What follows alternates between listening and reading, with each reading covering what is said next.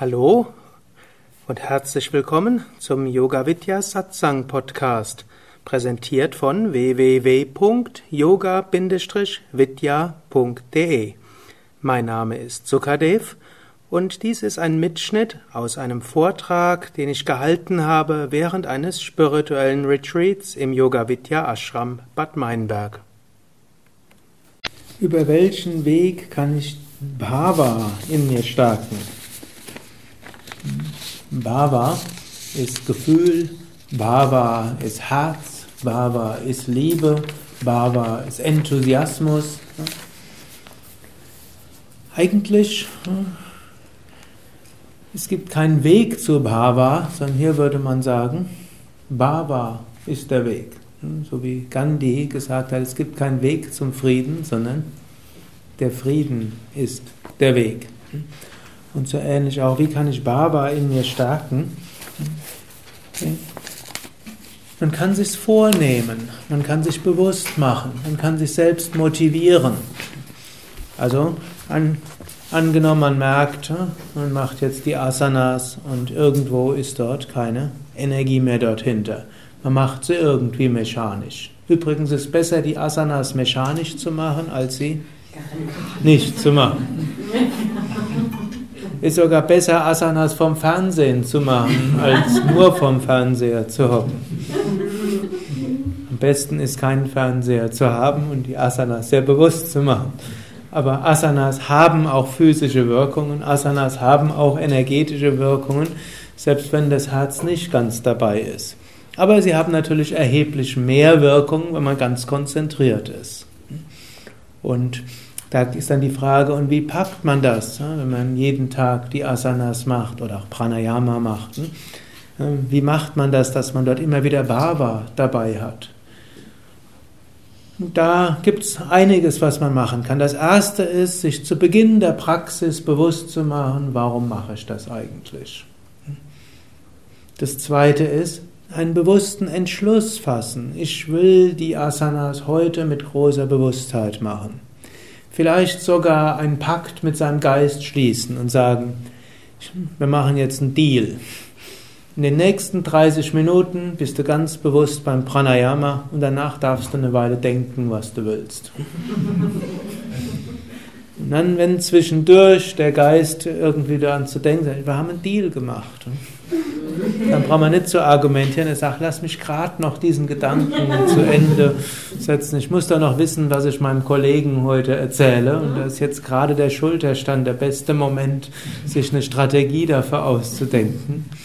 Dann kann man sagen, nee, das nicht jetzt, sondern nach der tiefen Entspannung. Also, das ist eine nächste Möglichkeit. Eine nächste wäre auch, vielleicht zu gucken, wie, was könnte ich machen, dass ich wieder mehr Herz in die Praxis reinstecke. Manchmal kann man sich selbst fragen, wirklich so zu fragen, was könnte ich selbst machen. Und dann öffnen sich manchmal die Schleusen im Unterbewusstsein. Manchmal könnte es sogar helfen, jemanden zu fragen, der vielleicht schon länger auf dem Weg ist und zu dem man ein gewisses Vertrauen hat. Kann man sagen, du, bei mir ist irgendwo nicht mehr so. Hm? So viel Konzentration und Herz dabei. Was könnte ich machen? Und oft ist dann unerheblich, was der sagt. Nämlich allein dadurch, dass man sich an jemanden wendet, öffnen sich irgendwo Schleusen. Ich habe das schon öfters gehabt, dass, dass, Menschen mich was gefragt haben. Ich habe mich bemüht, eine Antwort zu finden. Habe dann auch manchmal auch gemeint, ich habe was Gutes geantwortet. Und danach habe ich dann später, so ein paar Wochen später, entweder per E-Mail oder persönliches Gespräch und hat gesagt, irgendwie ging es ihm so viel besser, seitdem er mit mir gesprochen hat. Er hätte zwar nichts von dem umgesetzt, was ich gesagt habe, aber irgendwo hat er gemerkt, dass so wie er bisher praktiziert hat, doch genau das Richtige war. Und ich habe gedacht, warum habe ich jetzt so versucht, mich ganz zum Instrument von Shivananda zu mal überlegen, was könnte ich ihm jetzt raten. Und dann kam irgendwas, und dann habe ich was erzählt und dann halt doch nichts. Ne? Dennoch, es war nicht überflüssig, ne? sondern dadurch, dass ich mich so geöffnet habe, irgendwo zum Instrument gemacht. Er sich mir gegenüber geöffnet hat, waren die Worte nachher nicht wichtig, aber irgendwo ist dort eine gewisse Führung gekommen. Eine nächste Möglichkeit wäre auch, hm, manch, manchen hilft auch so eine Frage, so eine Überlegung. Angenommen, ich würde jetzt ganz enthusiastisch und voller Herz meine Pranayama und Asanas machen. Wie würde ich es denn machen? Wie würde sich das anfühlen? Hm? Auch wenn ich es jetzt nicht bin. Wie würde ich es denn machen, wenn ich so machen würde? Kann man sich ja mal ausmalen. Ich bin jetzt im Schulterstand. Ich bin vollkommen unkonzentriert. Der macht gar keinen Spaß. Aber jetzt angenommen, der Schulterstand würde mich inspirieren. Angenommen, ich wäre dort mit Konzentration. Wie wäre das? Manchen hilft diese Technik auch sehr. Und das nächste wäre auch vielleicht die Praktiken leicht abwandeln, vielleicht die Praktiken irgendwie hm, anreichern.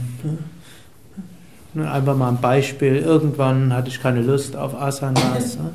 Und dann bin ich auf die Idee gekommen, ich liebe Pranayama über alles und habe ich halt das Pranayama in die Asanas integriert.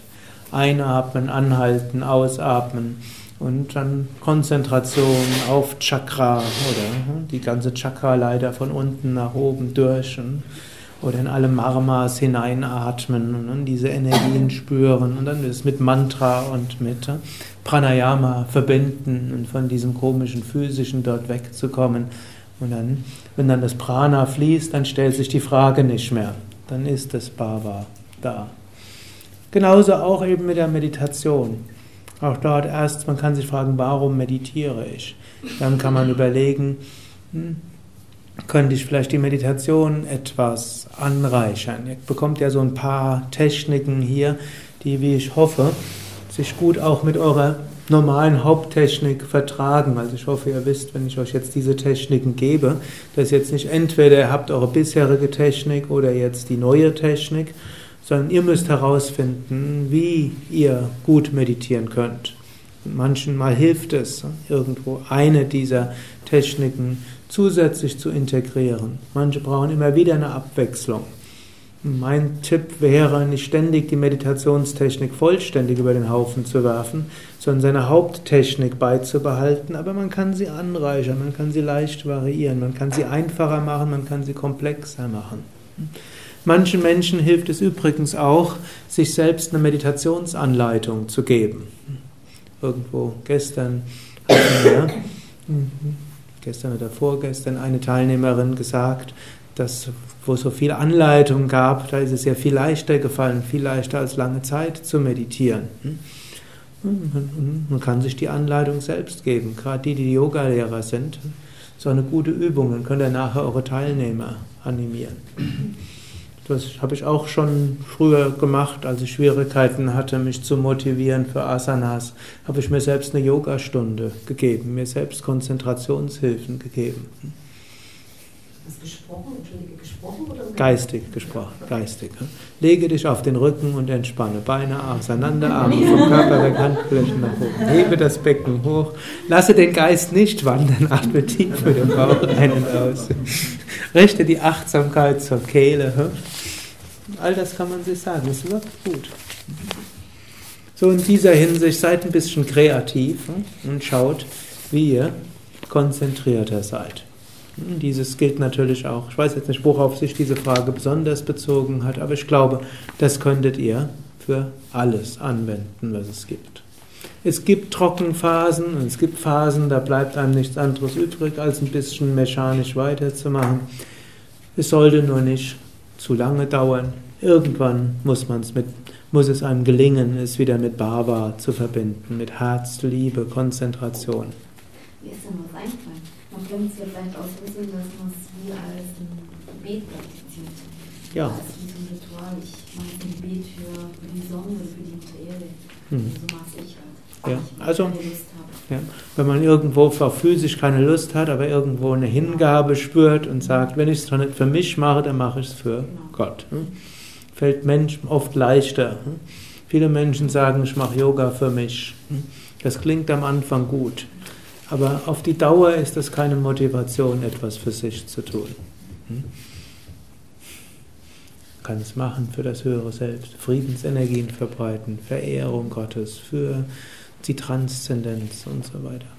Also ich will es jetzt nicht pauschalisieren. Manches, manche machen das, weil ich diene so viel, ich mache das jetzt nur für mich und es ist so wertvoll, dass ich das jetzt machen kann.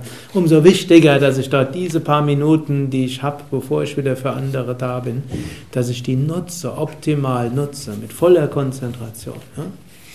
Aber letztlich heißt es dann ja auch, ich bin ansonsten für andere da.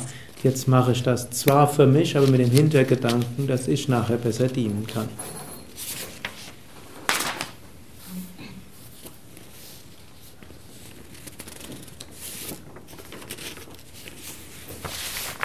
Irgendwo gelingt es mir nicht, mich kurz zu fassen. Aber was genau ist die Selbstverwirklichung?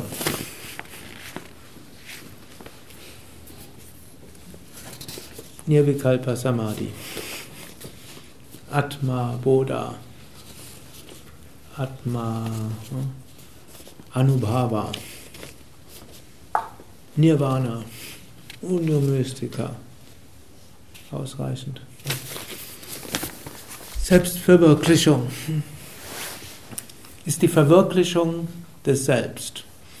Selbst ist Atman, Selbst ist Brahman, Selbst ist die Seele des Universums, Selbst ist Satchidananda, Selbst ist die höchste Wirklichkeit, Selbst ist das, was hinter allem zugrunde liegt, Selbst ist Bewusstsein. Verwirklichung heißt, diese höchste Wirklichkeit vollständig zu erkennen, zu, zu erfahren und damit zu verwirklichen. Es gibt im Buch Göttliche Erkenntnis von Swami Shivananda ein Kapitel über Samadhi und es gibt eins über Jivan Mukta und es gibt ein Kapitel über Heilige. Also diese drei Kapitel würde ich euch empfehlen, wenn ihr wissen wollt, was heißt Selbstverwirklichung. Dort schreibt er, wie ist die Erfahrung eines Jivan Mukta, eines lebendig Befreiten? Wie ist die Erfahrung eines Heiligen? Und was heißt Nirvikalpa Samadhi? Das kann sicher jemand am besten erklären, der in diesem Zustand war, ne, beziehungsweise aus diesem Zustand heraus gelebt hat. Aber also die Verwirklichung von dem, was man immer schon war. Und das ist die Erfüllung allen menschlichen Strebens. Es ist die Auflösung allen Leides. Es ist das, wonach wir bewusst oder unbewusst alle streben. Das Einzige, was den Mensch auf die Dauer ja, Zufriedenheit schenkt. Denn bewusst oder unbewusst streben wir danach.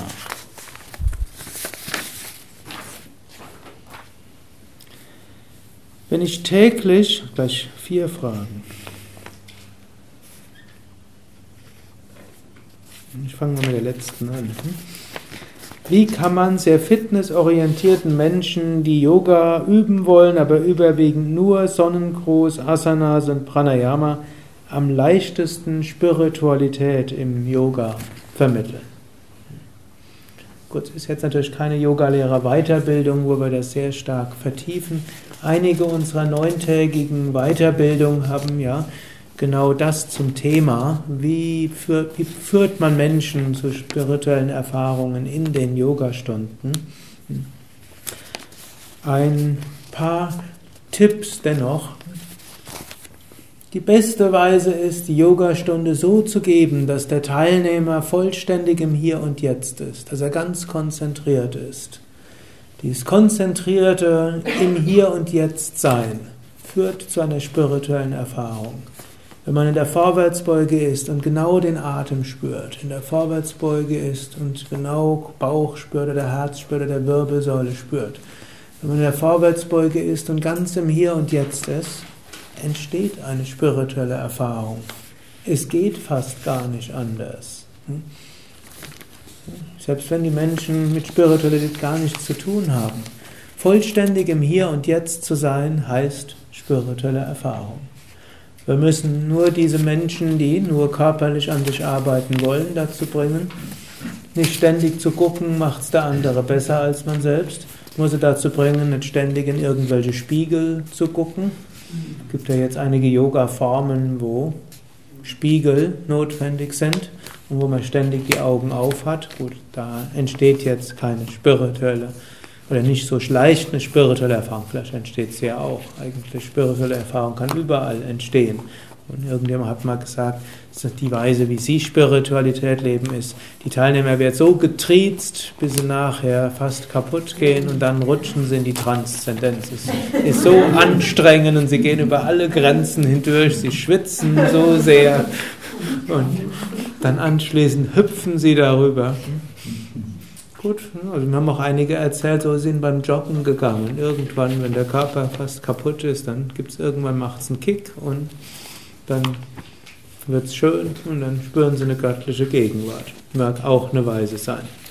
Gut, und manche behaupten, dass so ein Teil der Wirkung sei bei manchen unserer Intensivseminare, wo man so viele Stunden Pranayama macht, ne, bis das einem aus allen Ohren raushängt und dann irgendwo dann plötzlich macht es dann einen Sprung und dann geht man tatsächlich über alle Ohren hinaus und ne, Astralkörper dehnt sich aus. Oder wenn wir hier, ich habe ja auch schon bis zu Yoga-Stunden, die bis zu sechs Stunden gedauert haben, gegeben. Das ist eine interessante, hm, sechs oder sieben Stunden, zehn bis 16 Uhr oder zwölf bis sechs Stunden, zwölf bis 18 Uhr. Hm.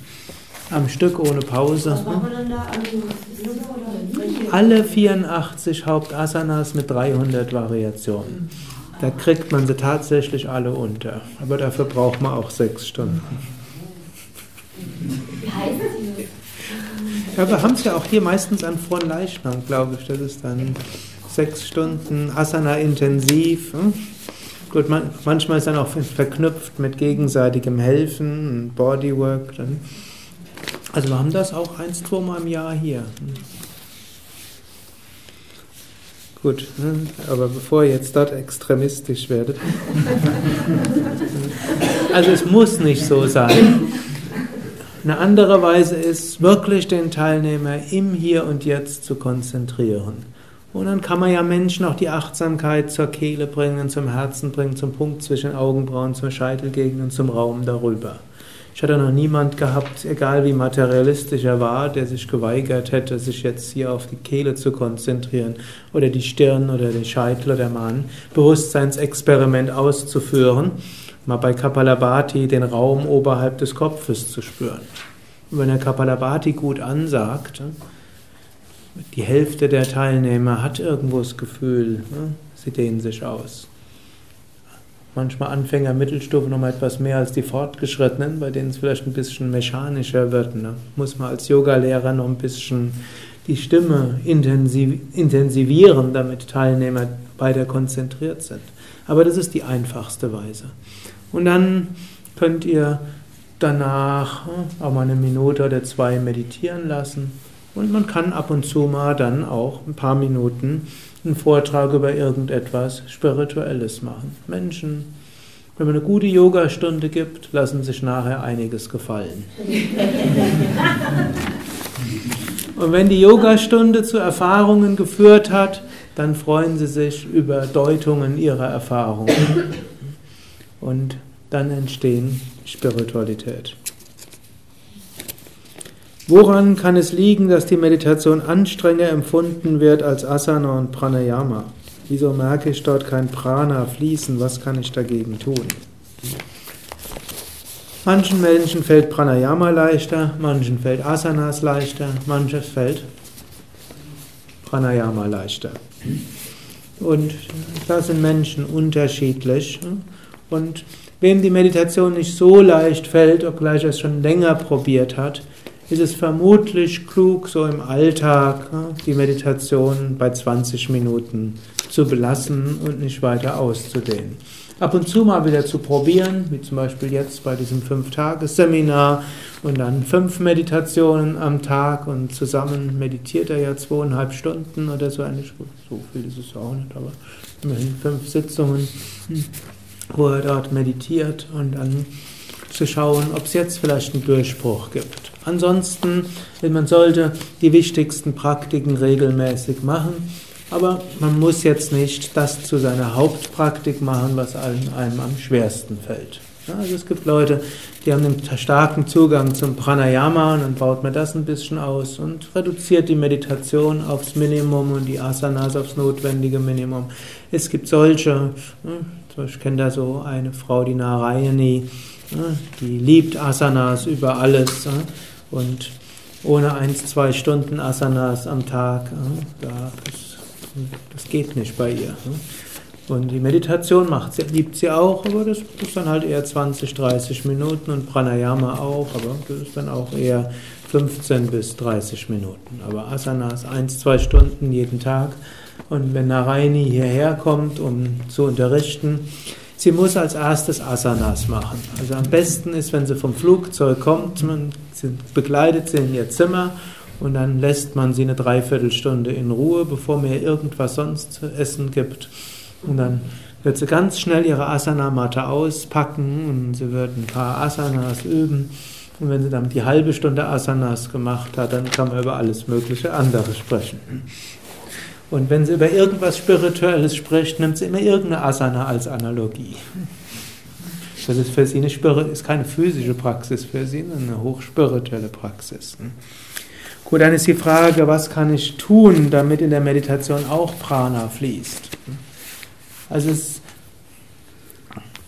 zum einen könnte man sagen, ja, die Meditation ist eben einfach eine Bewusstheit und da werde ich mir bewusst, was da für Gedanken sind und was da so alles passiert. Und ich habe ja diese mehr euphorischen Prana-Erfahrungen im Pranayama und vielleicht ist Meditation für mich einfach so eine manchmal durchaus anstrengende Bewusstseinsübung, eine Möglichkeit. Eine zweite Möglichkeit wäre auch die Meditation so ein bisschen zu verbinden mit Prana-Techniken.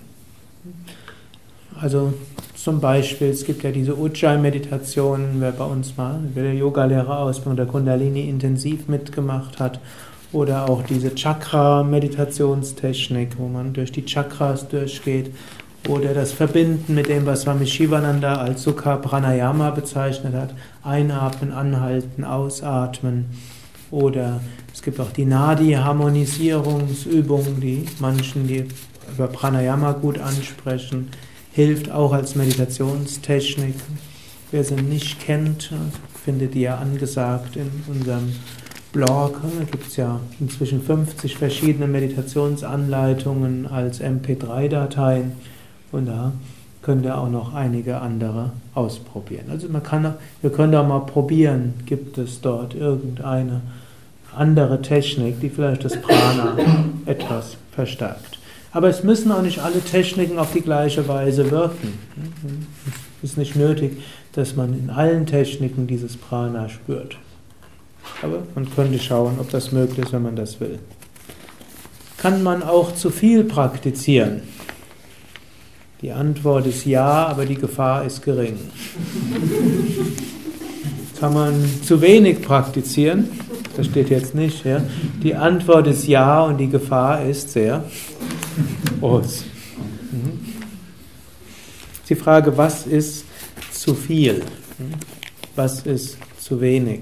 Da hatte ich eher gedacht, dass ich dann noch ein bisschen morgen oder übermorgen zum Abschied noch ein paar Worte dann spreche. Was könnte viel sein? Was könnte, wie viel kann man praktizieren? Im Allgemeinen kann man sagen, eins, zwei Stunden oder drei Stunden täglicher Praxis ist sicherlich nicht zu viel. Für einen ernsthaften spirituellen Aspiranten ist alles unter einer Stunde am Tag zu wenig. Manchmal muss man vielleicht irgendwo Kompromisse machen, aber im Normalfall Ne, auf eine Stunde sollte man schon mindestens kommen.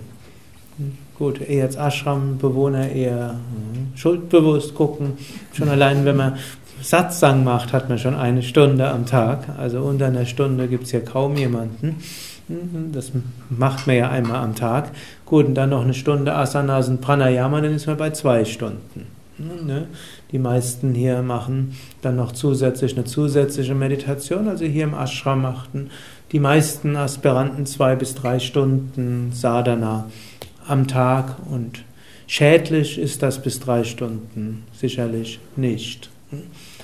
Man kann, wenn man dann über zwei, drei Stunden, also über drei Stunden am Tag praktiziert, gut, das kann auch für manche eben zu viel sein auf die Dauer. Sie können die Bodenhaftung verlieren, sie können irgendwo so ein bisschen Vata-mäßig in den Wolken schweben, es können zu viele Prozesse ausgelöst werden, die dann in allem Möglichen, wo man plötzlich durch Emotionen hindurchgeht. Und im Normalfall ist es gut, das mal eine Woche zu machen, vielleicht auch zwei Wochen, maximal vier Wochen besonders viel praktizieren.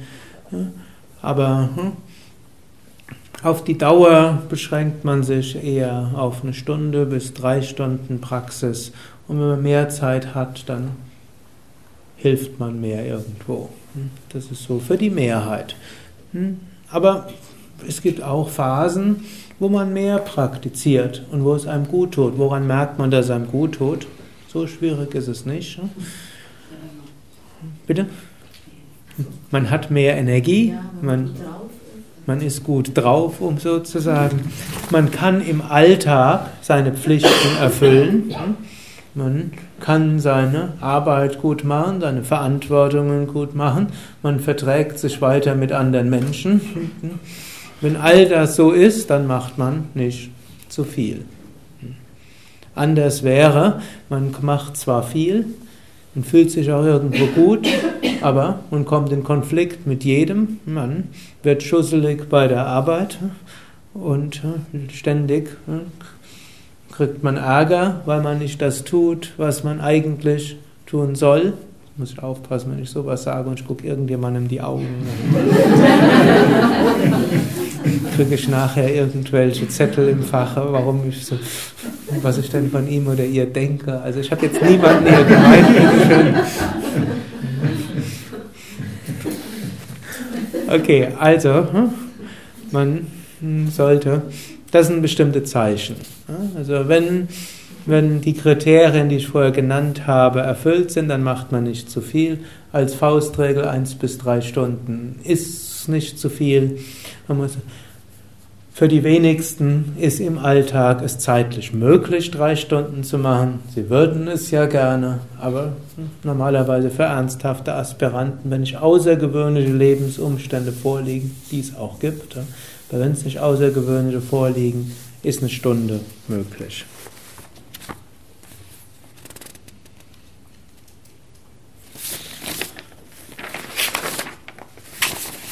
Das würde ich gerne nochmal, ne?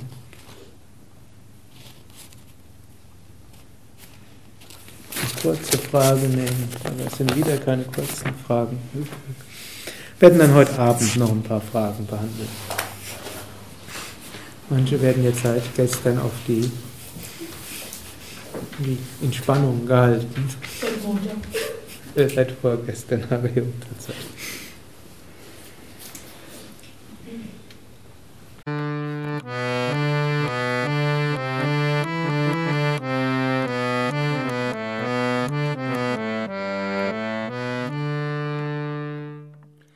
Das war die aktuelle Ausgabe des Yoga Vidya Satsang Podcasts. Mehr Informationen über Yoga, über Meditation und den spirituellen Weg unter www.yoga-vidya.de.